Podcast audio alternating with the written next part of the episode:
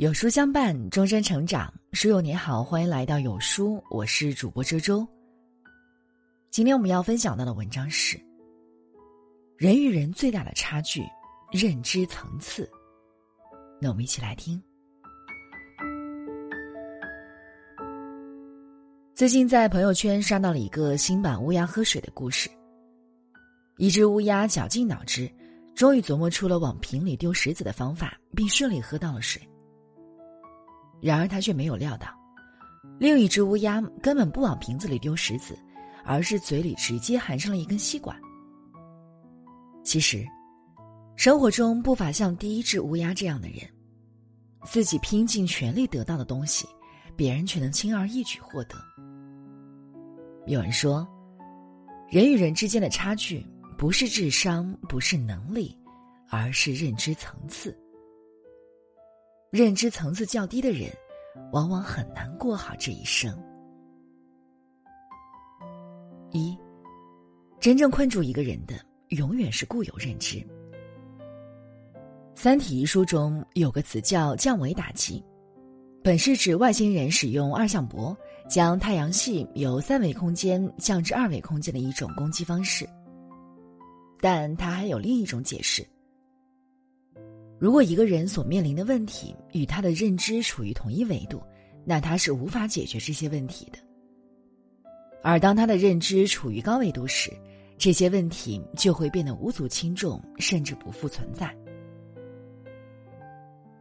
作者硬核小白讲过这样一个例子：有一只蜗牛叫小黑，在一处被人施了法，只能按照规定的螺旋式线路前行。但在小黑看来，他一直走的都是直线，永远是从 A 到 B。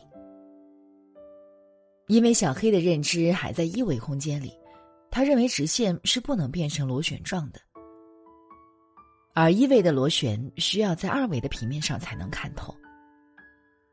当小黑走出魔咒后，来到了一个超大的球面上，但小黑用尽了浑身力气，还是爬不出这个球面，因为这时。小黑的智商虽然上线了，但认知还停留在二维世界里，他不知道平面会弯曲成一个闭合的球，而二维的球面则需要在三维空间里才能看透。爱因斯坦曾说：“这个层次的问题很难靠这个层次的思考来解决，因为真正困住我们的，从来不是眼前的这些困境，而是我们固有的认知。”他将我们的视野禁锢在了方寸之地，从而迷失了方向。心理学上有一个概念叫管窥效应。当一个人的眼睛只能通过一根管子看东西，那么他就只能看到管子里面的东西。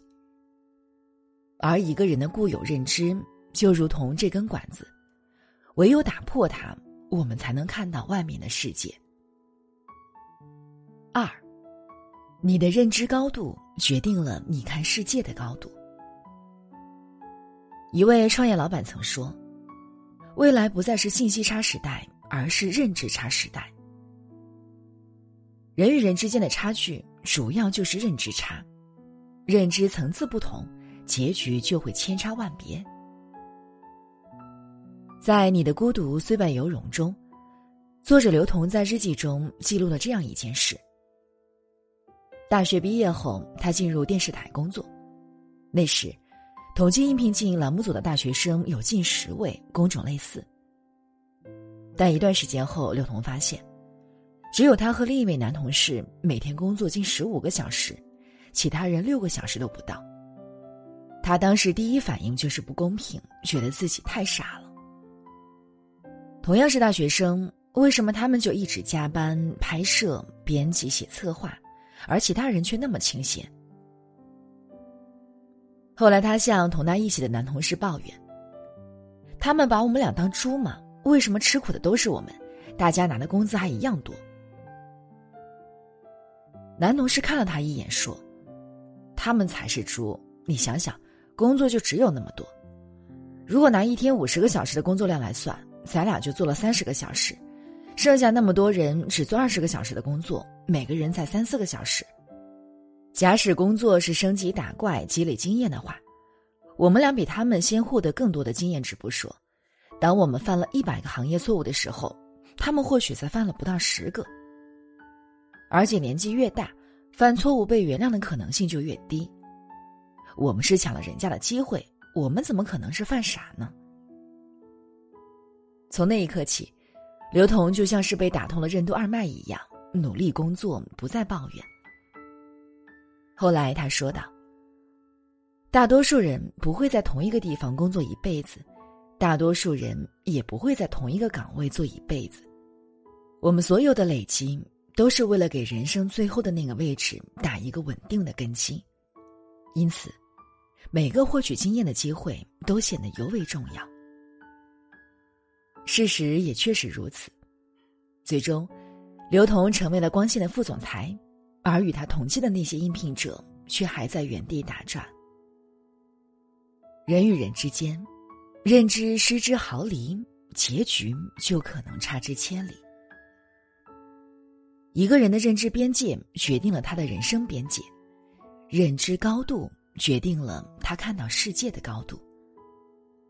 就像《教父》中的那句经典台词：“花半秒钟就能看透事物本质的人，和花一辈子都看不清事物本质的人，注定是截然不同的命运。”